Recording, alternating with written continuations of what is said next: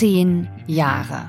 Und dann sollte es doch ganz schnell gehen. Der Mali-Einsatz der Bundeswehr ist Geschichte. Mitte Dezember haben die letzten deutschen Soldaten das Land verlassen. Raus aus Mali. Aber ist Mali auch raus aus ihren Köpfen?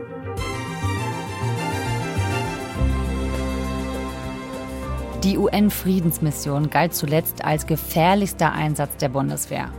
Aber Sicherheit für Mali hat der Einsatz nicht gebracht. Wie gehen die, die dafür vor Ort waren, damit um? Ihr hört 11KM, der Tagesschau-Podcast. Ein Thema in aller Tiefe. Mein Name ist Viktoria Kopmann. Heute ist Freitag, der 19. Januar. Zu Gast ist Marco Schulze. Der NDR-Journalist hat zusammen mit seinem Kollegen Johannes Koch Bundeswehrsoldatinnen und Soldaten begleitet, die in den letzten Monaten noch in Mali im Einsatz waren. Und das vor dem Abflug, auch in Mali selbst und eben danach, zuletzt im Januar. Hallo Marco. Hallihallo.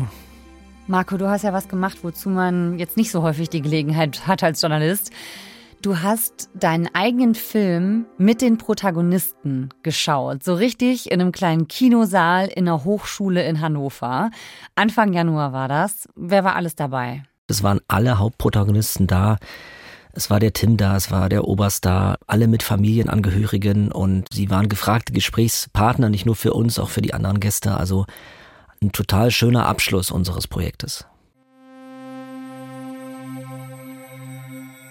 Das war ja im Januar, das heißt, der Mali-Einsatz war schon zu Ende. Für manche sogar schon ein paar Monate, auch für Tim, den du ja gerade erwähnt hast.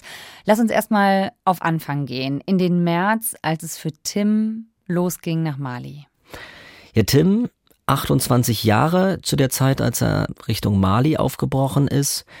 Das ist ein junger Mann, sehr klug, so haben wir ihn kennengelernt. Jemand, der nicht naiv in sowas reingeht der tatsächlich sehr viel zugelassen hat, auch uns alles fragen lassen hat, der uns für sein Alter enorm reflektierte Antworten gegeben hat.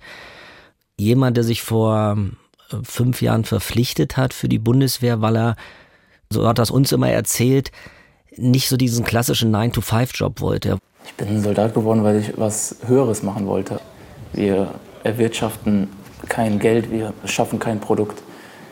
Das ist schon etwas Höheres und deswegen hat er sich verpflichtet, hat das damals zum Beispiel gar nicht seinen Eltern erzählt. Die haben davon erst erfahren, als er unterschrieben hat. Wir sind die Lebensversicherung, die hoffentlich nie jemand brauchen wird und warten auf das Schlimmste.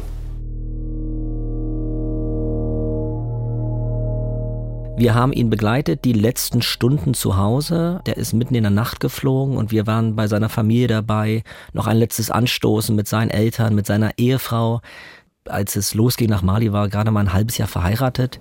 Das heißt, wir saßen im Auto mit drin, als sein Vater ihn Richtung Flughafen gebracht hat, er Händchen haltend mit seiner Frau hinten auf dem Rücksitz. Wir waren dabei beim letzten Abschiedskuss und das sind tatsächlich sehr rührende Szenen.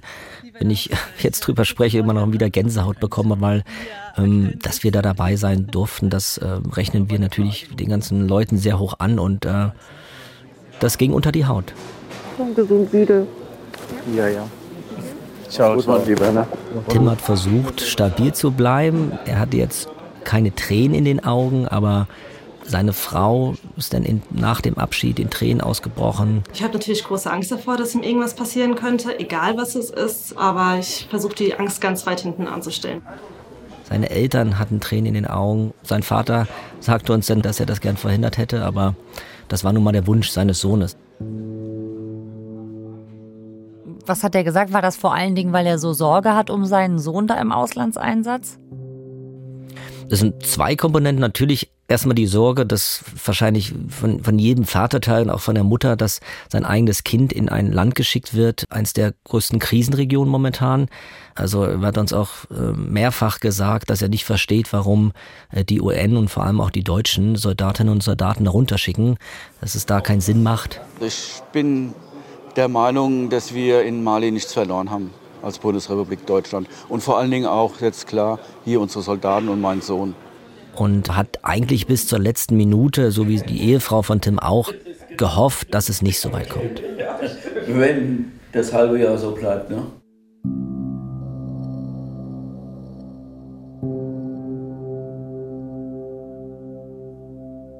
Die Sinnhaftigkeit dieses Auslandseinsatzes in Mali, die steht ja im Raum und wird auch jetzt rückblickend diskutiert.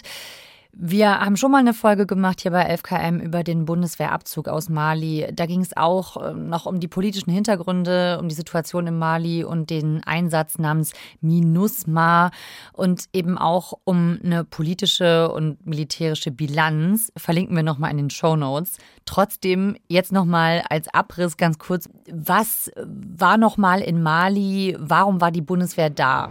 Der Bundestag hat mit großer Mehrheit den Einsatz von bis zu 330 Soldaten im westafrikanischen Krisenland Mali beschlossen. Seit 2013 beteiligen sich die Deutschen. Die Bundeswehr hatte die Aufgabe, damit äh, Aufklärung zu betreiben für die äh, Vereinten Nationen, Aufklärungsarbeit am Boden, aber auch mit Drohnen. Das heißt, sie waren in Gao stationiert in dem Bundeswehrcamp und sollten vor allem dafür sorgen, dass sich das Land wieder stabilisiert wir fahren raus, verschiedene Ortschaften an, schauen uns dort die Märkte an, wie es so läuft, schauen nach den Rechten. Ihr habt Tim ja dann dabei begleitet, ne? Wie war das dann da in diesem Ort Gau? Wie sieht's da aus und wie ging's Tim da? Also das war auch für uns ein bisschen surreal, weil man muss sich das vorstellen, mitten in der Wüste, ein Bundeswehrcamp, stark gesichert, mit Wachtürmen und mit hohen Zäunen, natürlich roter Sand, was man jetzt aus Deutschland hier auch nicht kennt. Im Fahrzeug selbst kommen wir so auf 43 bis 47 Grad, außerhalb dann auch im, in der Sonne weit über 60 Grad. Enorm heiß, also wir sind in Gao aus dem Flieger gestiegen und da hat man das Gefühl, da föhnt einer direkt ins Gesicht. Alle haben vor Ort geschwitzt. Die Hitze war wie ein Schlag ins Gesicht tatsächlich. Und hier dann sofort Druckbetankung. Alle tragen trotzdem lange Kleidung, laufen dort vor Ort mit Pistolen rum. Es ist ja wie so ein Dorf in sich. Es gibt dort eigentlich fast alles, was es so in deutschen Kasernen auch gibt, eine ganz große Kantine, weil die Leute natürlich auch monatelang da sind, gibt es einen Friseur, es gibt einen kleinen Supermarkt, es gibt eine Post, Deutsche Post sogar, wo man seine Familienangehörigen was schicken kann, wenn mhm. die Geburtstag haben oder was auch immer. Es gibt Sportmöglichkeiten. Es ist wie so eine kleine eigene Welt, ne? Ja, also es ist wirklich eine kleine eigene Welt und einige dieser Soldatinnen und Soldaten verlassen ja auch gar nicht das Camp. Also äh, man vergisst, das ging uns auch so, tatsächlich manchmal, wenn man da beim Mittagessen sitzt, in einer äh, klimatisierten Kantine, dass man eigentlich in Mali ist. Und wie war das bei Tim? Der hat aber schon Kontakt gehabt, oder? Der ist da schon rausgekommen. Ja, Tim gehörte zu denjenigen, die tatsächlich relativ häufig draußen waren. Er ist quasi ein Infanterist, das heißt, er war, als er angekommen ist, noch untergekommen in so naja, provisorischen Zelten. Zelten mit 10 bis 15 Mann. Ist ziemlich voll hier. Der hat ein Videotagebuch die ersten Tage geführt, wo wir noch nicht vor Ort waren. Ich hoffe, wir empfangen demnächst unsere Chalets. Kleine Container, bisschen mehr Luxus, hoffentlich auch ein bisschen mehr Platz. Wie Schiffscontainer muss man sich das vorstellen. Und dann läuft das. Da sind drei Betten drin, aber dadurch, dass es nicht ganz so voll war, waren sie nur zu zweit belegt. Ich glaube 13 Quadratmeter, sechs mal zweieinhalb Meter. Also Privatsphäre ist da nicht so viel. Aber er gehörte eben zu denjenigen, die rausgefahren sind. Das heißt, einmal als sogenannte schnelle Eingreiftruppe haben sie sich immer betitelt. Das heißt, wenn was passiert mit den UN-Kräften, wäre Tim der gewesen, der rausfährt und sie wieder reinholt und da dann für den Schutz zuständig ist. Aber auch die Patrouillen äh, rund um Gau in den kleinen Ortschaften also äh, Präsenz zeigen, um den äh, Menschen vor Ort auch zu zeigen, wir sind da und wir sorgen für Sicherheit. Und das war seine Aufgabe und da ist er gerade die ersten Wochen nahezu täglich rausgefahren, manchmal auch für mehrere Tage. Als ich das erste Mal raus bin, es war schon ein sehr befremdliches Gefühl. Man hat viel natürlich gehört, der gefährlichste Einsatz der Bundeswehr. Also der erste Eindruck raus, wenn man das Camp verlässt, kommt direkt mehrere Flüchtlingscamps links und rechts. Es ist relativ viel Müll auf den Straßen. Also Straßen gibt es da nicht immer. Also links und rechts abseits der Pisten. Sehr ärmliche Verhältnisse, Lehmbauten, Zeltbauten. Total heftige Eindrücke für ihn, gerade wenn man mit den Leuten spricht.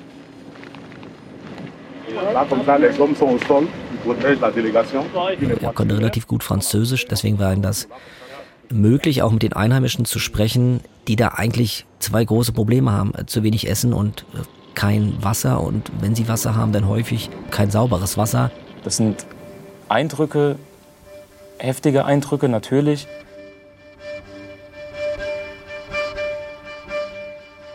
Wie gefährlich war das da, das Camp zu verlassen für Tim? Ja, das, das war natürlich gefährlich.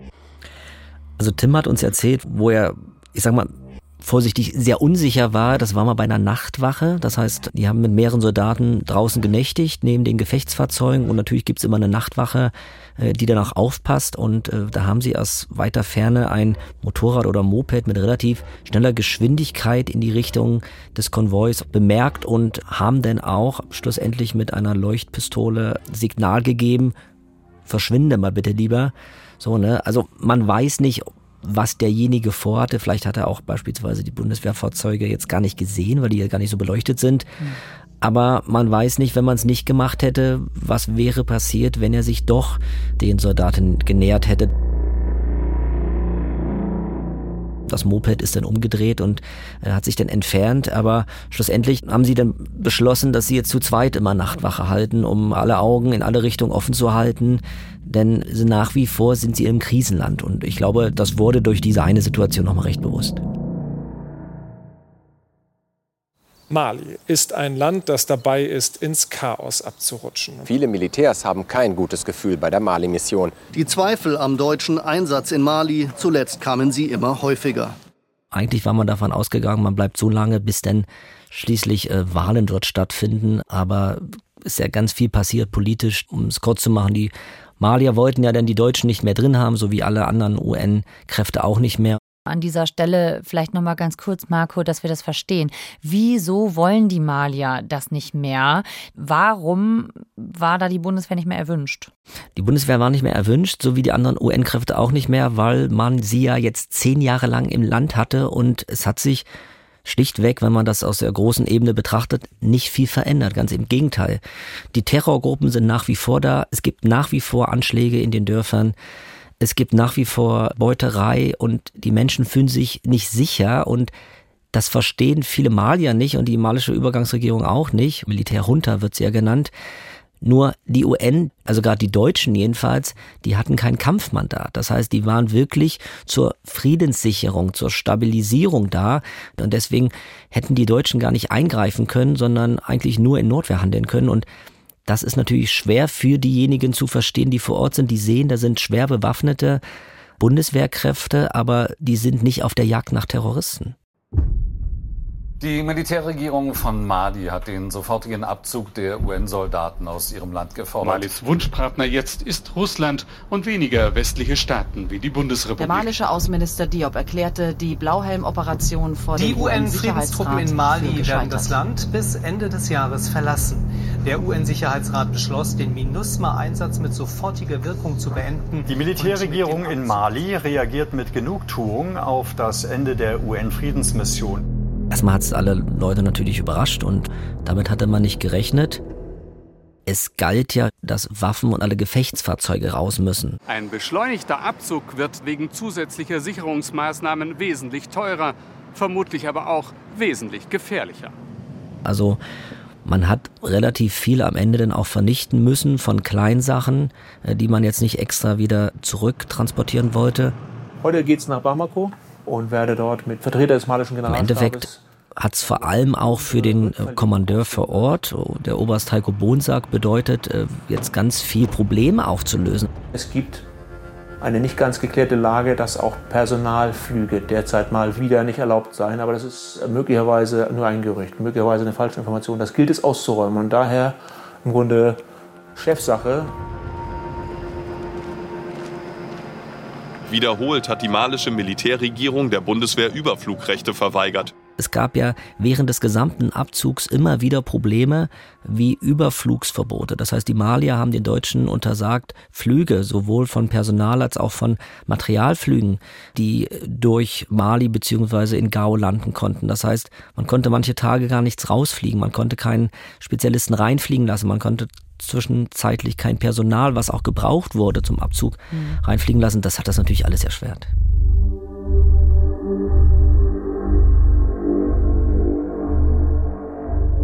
Was bedeutet dieser schnellere, frühere Abzug denn für Tim und die anderen Soldatinnen und Soldaten da vor Ort? ja, für viele hat sich die Aufgabe erledigt oder ihr Auftrag, weil in dem Moment, wo klar war, die Malier wollen einen nicht mehr haben, erlischt dann auch die Einladung und dementsprechend war diese Aufklärungsmission, die ja auch die Deutschen hatten, die wurde nicht mehr gemacht. Das heißt, es wurde eigentlich nur noch das Nötigste betrieben. Der Eigenschutz, es wurden die Projekte noch äh, zu Ende geführt, aber es wurde nicht mehr zur Aufklärung rausgefahren. Und für Tim beispielsweise bedeutete das, dass er am Ende äh, nicht mehr raus durfte aus dem Camp. Das hier ist sowas wie unser Wohnzimmer. Das heißt, äh, ist, ähm, er hat die letzten Wochen damit verbracht, nochmal äh, sein, seine ganzen Waffen zu reinigen, seine Autos zu reinigen hm. und hat im Endeffekt abgesessen und gewartet, dass es nach Hause geht. Oder halt einfach nur Zeit totschlagen wollen. Ja, und wenn man dann da seine Zeit absitzt, dann stellt sich ja schon nochmal die Frage nach dem Sinn dieses ja durchaus doch gefährlichen Einsatzes. Inwiefern beschäftigt das dann auch die anderen da vor Ort, die ganze Gruppe? Wie gehen die damit um? Ich glaube, auch wenn es jetzt vielleicht nicht jeder direkt deutlich rausschreit, aber na natürlich beschäftigt das die Menschen vor Ort. Kein Soldat möchte da umsonst sein oder mhm. keine Soldatin. Und das wird beispielsweise auch in den Gottesdiensten vor Ort thematisiert. Ne? Also es gibt da so ein kleines Gotteshaus, eine Kirche richtig mit Glocke, da wird geläutet und da gibt's immer sonntags auch den Gottesdienst. Und wir haben auch einen Gottesdienst miterlebt und da sind denn viele gestandene Männer, aber auch Frauen, auch der Kontingentführer ist dann dabei und dann singt man da beispielsweise Danke für diesen guten Morgen. Danke für diesen guten Morgen,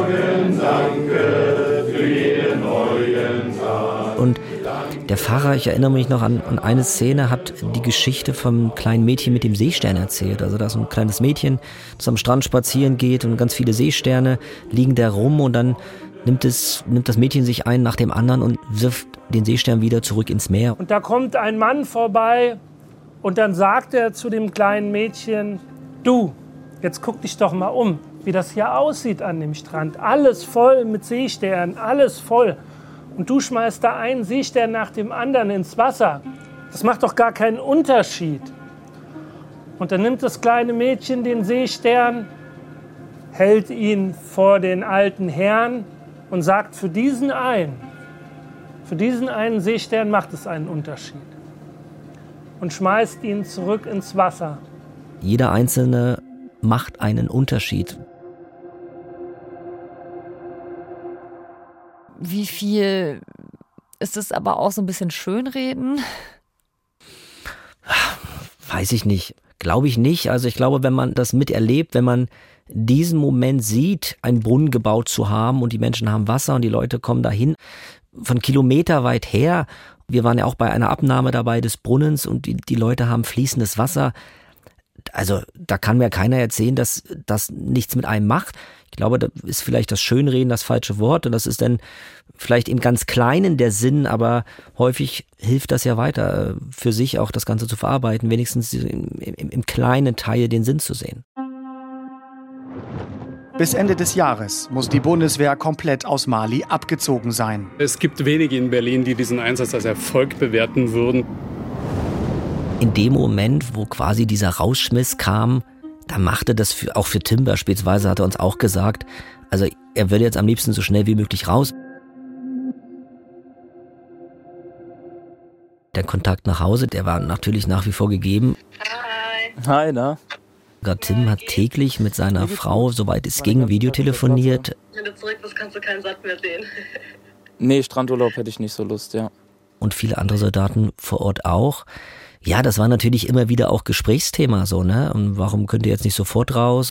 So ein Auslandseinsatz, der fordert schon viel tatsächlich. Ich weiß, dass in meinen Reihen die ein oder andere Beziehung in die Brüche gegangen ist.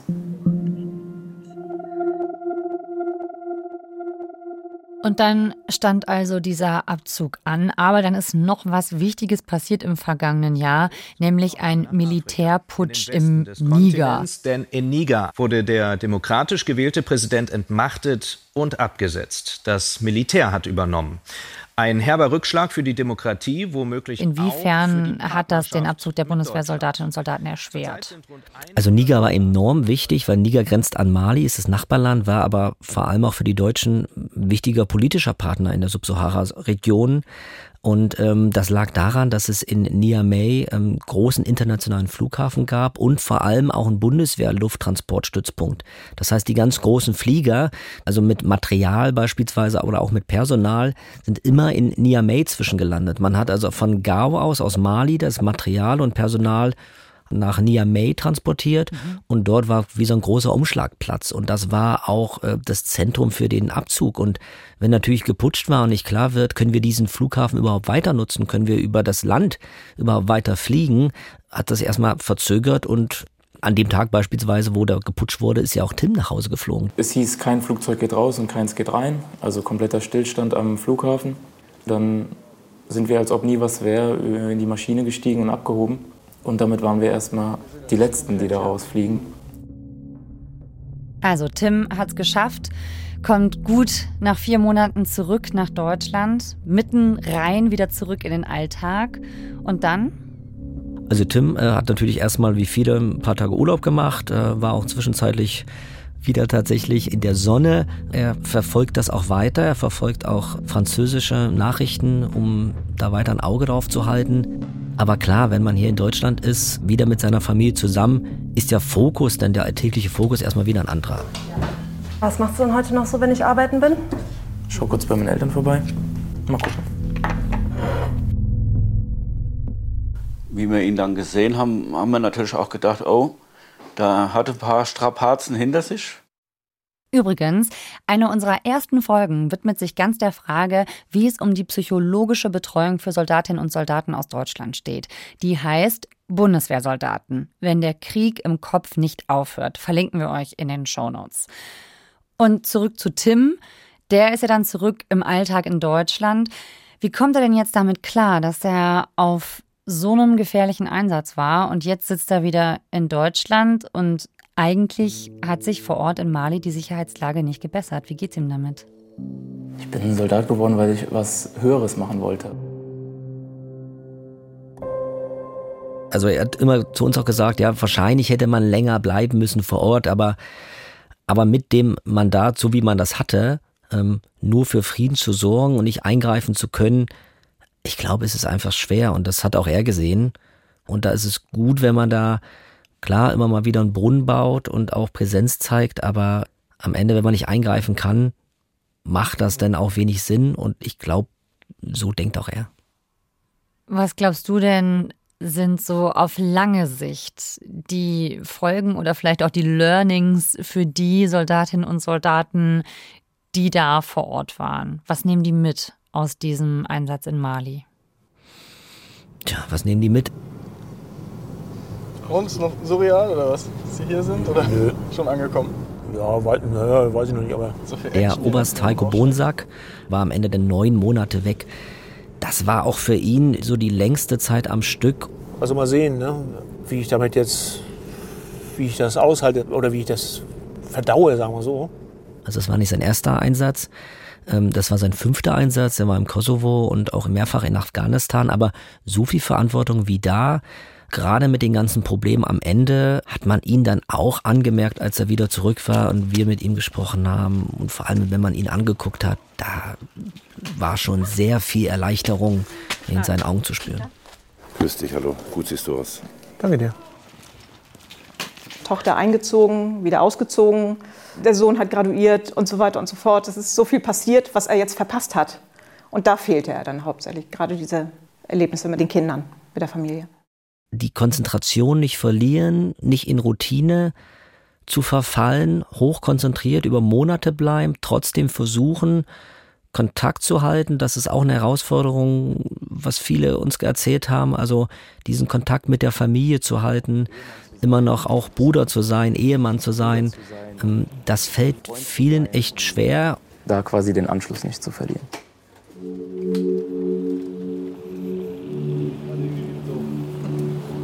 Ich habe über mich selbst gelernt, dass ich äh, auch über einen längeren Zeitraum immer noch ich selbst bleiben kann, ruhig und gelassen, mit so einer ruhigen und gelassenen Art auch hier durch sowas durchkomme. Ich frage mich auch, wie offen und ehrlich hast du das Gefühl, haben die Soldaten da mit euch gesprochen? Denn immerhin reden die da ja auch über den Einsatz von Ihrem Arbeitgeber, den Sie hm. weiterhin haben. Ab Oktober dann sind es nur noch fünf Jahre, ja. Fünf Jahre. Bis 2028. Offener, als wir das erwartet haben. Es war ja auch immer ein Bundeswehrpresseoffizier dabei. Aber der hat auch nicht eingeschritten, wenn jemand den Sinn hinterfragt hat. Also gerade Tim hat uns ja beispielsweise auch gesagt, dass er das schon, ja, ähm, fast schon traurig findet, dass manche Leute vor Ort, manche Soldaten gar nicht wissen, auf was sie sich da eingelassen haben und die Welt hinter der Mauer gar nicht kennen so. Ne? Und er hätte es schon auch als selbstverständlich angesehen, sich mit der Situation zu beschäftigen. Das muss man wissen, wenn man hier in dieses Land kommt. Und als ihr euren fertigen Film dann gezeigt habt, da im Januar in dem Kinosaal, was hat Tim denn da so für einen Eindruck auf dich gemacht? Also, ich glaube, er ist auch immer noch ein bisschen dabei, das zu verarbeiten. Also, er hat uns auch gesagt, beispielsweise, als er dann die Doku von uns gesehen hat, dass er doch um einiges gelöster wirkte, beispielsweise als er angekommen ist in Deutschland äh, bei der Rückkehr, als er sich das vor Ort vorgestellt hatte. Also da merkt man eben auch, da ist eine ganz schöne Last auch von einem abgefallen. So, ne? Wenn man selbst später erst merkt, oh, äh, da war ich doch ganz schön erleichtert, aber er das für sich innerlich so gar nicht in dem Moment zugegeben hat. Marco, vielen Dank dir. Ja, sehr gerne, hat Spaß gemacht. Vielen Dank. Marco Schulze und Johannes Koch haben aus ihrem ganzen Material sowohl einen 90 Minuten fürs NDR Fernsehen gemacht, verlinken wir euch natürlich in den Show Notes, als auch eine vierteilige Serie. Die findet ihr in der ARD Mediathek und zwar unter dem Namen Einsatzbefehl Mali, Bundeswehr zwischen Risiko und Routine. Gleich in der ersten Folge lernt ihr Tim kennen, aber auch die weiteren Soldatinnen und Soldaten und ihre Familienangehörigen. Und uns, FKM, findet ihr wie immer in der ARD Audiothek und natürlich auch sonst überall, wo ihr eure Podcasts so hört. Wenn ihr keine Folge mehr verpassen wollt, dann lasst uns gern ein Abo da. Folgenautorin ist Nicole Ahles. Mitgearbeitet hat Lisa Henschel. Produktion Ruth Maria Ostermann, Laura Picerno, Adele Messmer, Christine Dreier und Eva Erhardt. Redaktionsleitung Lena Gürtler und Fumiko Lipp. 11KM ist eine Produktion von BR24 und NDR Info. Mein Name ist Viktoria Kobmann und wir hören uns Montag wieder. Dann geht es um ein Kleid von Lidl, um den grünen Knopf und um die Frage, wie nachhaltig das wirklich sein kann.